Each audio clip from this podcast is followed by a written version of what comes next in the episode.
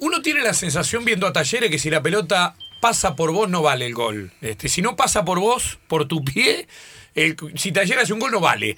Es como que este, está craneado así el partido para que eh, de alguna manera la usina generadora de juego o las grandes decisiones para eh, que, que, una jugada sea exitosa o no pasan por vos en el equipo. ¿Vos lo sentís así o no lo sentís tan así desde adentro? No, no, yo la verdad que no, que no lo siento así. Eh, creo que, que, el cacique nos pide que, que tengamos mucha movilidad, que juguemos, que, que tengamos confianza con la pelota y, y, a mí me pide que juegue, que trate de jugar suelto y que trate de, de asistir a los compañeros, que llegue al gol, pero bueno, es un equipo que, sabe lo que juega y creo que estamos haciendo las cosas bien. Sí, la verdad que sí. Y se han acostumbrado a hacer una especie de, de, dolor de muela a la madrugada para Boca en la bombonera, ¿no? Porque ya son varios partidos de varias temporadas para acá que Talleres le da un golpe. Sí, sí, por suerte eh, creo que las veces que, que jugamos ahí eh, nos fue bien, eh, hicimos un muy, un muy buen partido contra un, un equipo que, que juega bien, que es un equipo grande, pero bueno, nosotros supimos eh, hacer un partido perfecto para poder ganar. Te tirás bastante a los costados, eh, no solamente, bueno, lógico y natural, ¿no? Eh, el futbolista busca atacar el espacio vacío, sobre todo el que genera como vos, para tratar de, tomar el mejor camino de cara a, la llegada al gol. Pero es difícil referenciarte para el marcador, da la sensación. A partir de esos movimientos, a veces empezás a generar fútbol desde la izquierda o desde la derecha, no estacionado muchas veces por el medio, que es donde históricamente uno ubicaba un enganche, si se quiere, ¿no? Sí, sí, es así como decís vos. Pasa que en el fútbol nuestro, acá en el medio hay mucha gente ya, y se hace más trabado, se hace más difícil. Eh, jugar de espalda, eh, la verdad que siempre tenés mucha gente ahí en el medio, uh -huh. pero bueno, es lo que nos pide el técnico, no, que, que, tu marcador no tenga referencia tuya, si no sabe qué, qué hacer o a quién marcar, eh, así que bueno, es un... Eh, Franco, el otro día en el partido con... Siempre para... Sí.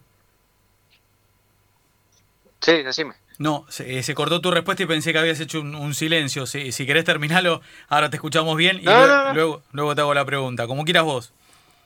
No, no, ya está, ya está, ya está. Perfecto, se, enten, se entendió. Y, y yo, yo, me tocó verlo a Talleres, bueno, ni que hablar de que tuvieron un rendimiento de menor a mayor en el campeonato anterior, estuvieron a punto de jugar la final. Le, bueno, Banfield se los arrebató en, en, los últimos instantes ganándole a San Lorenzo. Y, y en este torneo es como que la salida de Poquetino generaba mientras se le daba una oportunidad a Soñoras y se le da rodaje a Santos, el uruguayo que puede jugar allí, es como que habían perdido un creativo que le daba ese volumen en los últimos metros y ustedes que van por los costados, Baloyes, Sauski, vos y los que van por el centro, o Guillermo Paredes, Retegui, tenían que, que, jugar alrededor de él. Y realmente lo destacamos. Contra Vélez, partido que para mi gusto no merecieron perder, jugaste más o menos centralizado atrás del 9. El otro día contra Boca, volviste al costado. Yo digo que por ahí eh, atrás del 9 no, no es el lugar que más te luce, ¿no? Eh, no, no, no, la, la, verdad que no, no estoy acostumbrado a jugar ahí, pero bueno, si me lo pedía el técnico yo lo hacía sin, sin ningún problema. Eh, siempre fui un jugador más por, por las bandas, que me gustó más, pero bueno, eh, decidió plantear el partido así el entrenador y, y bueno, salió bien, mal, regular, pero sí, es como vos decís, creo que no merecimos perder contra Vélez, pero bueno, el fútbol es así. ¿Y, cómo eh, pensás que pudo haber influido en la bombonera? Dos cuestiones. Una, vi que toda la semana se tenía mucha fe en las declaraciones, los que hablaron oficialmente, lo que fui viendo en los medios cordobeses, cómo entrenaron, qué se percibía del plantel, porque ya había habido una victoria reciente jugando muy bien y con el golazo de Soñora y también había otro antecedente con Kudelka como técnico. Y después viendo lo que fue el partido, ¿no? Pues para mí fue lejos el mejor partido de Talleres en este campeonato y por escándalo el peor de Boca mucho tiempo. Eh, digo, ¿en cuánto influyó esa preparación? Y si ustedes iban decididos a ganarle a Boca en los últimos 10 minutos, créeme que se notó. ¿no? Sí, sí, nosotros, el entrenador siempre nos pide que salgamos a ganar en, en cualquier cancha, que vayamos al frente, que la verdad que está muy bien eso, eh, pero bueno, nosotros sabíamos cómo, cómo jugaba Boca, sabíamos, habíamos jugado un amistoso también en la pretemporada y le habíamos ganado. Eh, pero bueno, fue un partido muy bueno de todo el equipo, la verdad que hicimos las cosas bien, lo entrenamos toda la semana y se reflejó después en la cancha. Estamos charlando con Franco Fragapane, ¿sí? exfutbolista de Boca, hoy en Talleres, eh, siendo una de las figuras indudablemente del equipo y uno de los de las usinas generadoras de juego para el conjunto del Cacique Medina. Te sumamos, Polaco Caimi, vos, el Polaco Franco está en su casa y en pantuflas, en esto de, la distancia, algunos acá en el estudio, otros en su casa en este tiempo de pandemia. Eduardo. Sí, ahí está, ahí estamos. A ver, ¿me escuchan ustedes, no? Sí, claro, claro, Intuyo que sí. Franco, eh, por supuesto, contemplando las particularidades de lo que fue el partido del otro día, eh, pero a ver, si bien un equipo, y Talleres lo demuestra, es la expresión de un colectivo, cada uno, por supuesto, aporta lo suyo, ¿no? De la individualidad. Eh, y lo del funcionamiento es clave, ¿no? Por eso, por ejemplo, le ganaron la amistosa Boca, entendieron cómo juega el rival y los volvieron a superar el, el domingo. Pero, ¿en qué medida el equipo tuvo que adecuarse y cambiar con la ausencia de un futbolista relevante, más allá del colectivo, como era Pochettino, ¿no? Que, que le daba un vuelo futbolístico, una creatividad, pegada, pase, asistencia, pausa, ¿no? Un, montón de variables que, por supuesto, después hay que sustituirlas ahora, sin él. Sí, sí, la verdad que, que Poche era muy importante para nosotros, la verdad que hacía todo eso que, nombraste vos, pero bueno, eh, se nos fue, eh, ahora estamos, estamos tratando de reemplazarlo con, eh, con algunos jugadores, cambiamos el esquema, jugamos ahora con dos delanteros que que presionan un poco más, eh, a, veces lo cambia, el cacique también, eh, pero bueno, eh, tenemos jugadores que lo pueden reemplazar, estuvo Joel, que la verdad estaba bien y, y se lesionó, pero bueno, ahora está Auki jugando arriba también, que lo está haciendo bien. Más, más directo es el equipo ahora, puede ser, más directo, más incisivo, más vertical. Sí, sí, sí, la verdad que ahora es un poco más vertical. Antes Poche metía una pausa, eh, metía, eh, pensaba un poco más, ahora creo que somos más, más verticales. ¿Y, cómo es el cacique, eh, más allá de lo que nosotros vemos dentro de la cancha, un entrenador que siempre genera, la verdad, mucho atractivo, ¿no? Por lo que plasma con los equipos, fundamentalmente con ustedes, claro. Sí, no, la verdad que es un cuerpo técnico muy trabajador, muy intenso. La verdad que yo en todo el equipo que estuve, la verdad nunca entrené como, como se entrena con el cacique. Te pide que dé lo máximo en los entrenamientos. Eh, la verdad que, que es muy, son muy intensos sus entrenamientos y bueno, después se refleja en la cancha, ¿no? Sí, ¿y qué aprendiste con él, por ejemplo? Y a propósito de eso de entrenar de manera distinta, jugado con tanto recorrido como vos. No, no, se, se aprende, siempre se aprende con, con diferentes entrenadores. La verdad que que con, con el cacique, con la intensidad que te pide, no puedes aflojar eh, un poco porque estás afuera. Jugador que no corre, no juega, te dice. Eh, así que, bueno, hay que estar hay que estar disponible, hay que correr y, jugar a la hora de tener la pelota. Germán. Eh, Franco, te, quiero, no para el, presente, porque hay que estar adentro para opinar del presente, pero este, vos conocés el mundo Boca porque naciste ahí, en alguna medida, y hoy hay muchos pibes que están asomando en medio de un contexto en el cual no hay mucha certeza y hay más bien incertidumbre, ¿no? Con un equipo que no se termina de consolidar. Habiéndolo enfrentado tantas veces y habiendo eh, conocido eh, tanto, el, digamos, las entrañas del mundo Boca. Eh, ¿Cómo ves a estos pibes que tienen que aparecer y que están transitando una ruta que vos en su momento ya transitaste y no tuviste alternativa que poner la prueba hacia otro lado? Porque, porque si te quedabas ahí no había tanta posibilidad.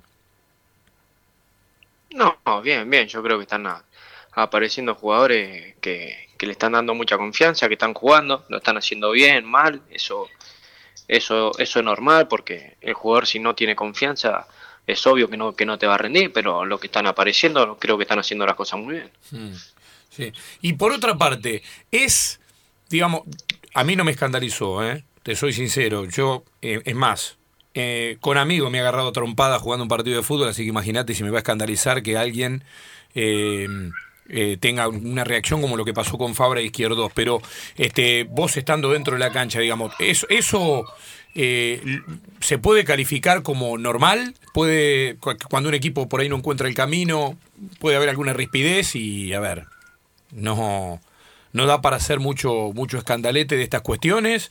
¿Cómo, cómo, ¿Cómo te parece? ¿Y cómo lo viviste vos dentro de la cancha? Porque, a ver, los dialoguitos y las cuestiones de adentro de la cancha las escuchan ustedes, nosotros ni por asomo aún no habiendo público y no escuchándose nada de adentro, ¿no? Y yo la verdad en el partido no me di cuenta porque justo era un corne para nosotros y yo iba a tirar el corne. Y estaba de espalda a, los jugadores, ¿no? Después me enteré cuando terminó el partido que me contaron eh, eh, mis compañeros, pero la verdad que yo no estaba ni enterado lo que había pasado. Pero no, yo creo que, que queda mal para un jugador profesional hacer eso queda mal, pero bueno, hay que ver lo que pasó antes, no sé, la verdad yo no tengo idea. Sí, está muy bien, está muy bien, está muy claro. Este, eh, está Fernanda Bonel, nuestra compañera, que normalmente... Hola, Franco. Eh, hace alguna pregunta que no tiene que ver con lo que venimos charlando, digamos. Así que vos que sos un futbolista de resolver sobre la marcha, he aquí otra oportunidad para hacerlo. A ver, Fernanda. Hola, Franco, ¿cómo estás? Hola, Fernanda, ¿todo bien? ¿Vos? Bien, muy bien. Franco, si no trabajaras de lo que trabajas actualmente, ¿A qué te hubiese gustado dedicarte? Y la verdad me, hubiese sido representante, jugador o, profe, algo, algo que tenga eh, relacionado con el fútbol, ¿no? Mira vos. representante, ¿te gusta negociar esas cosas? Es raro eso, ¿eh? Sí. ¿Eh?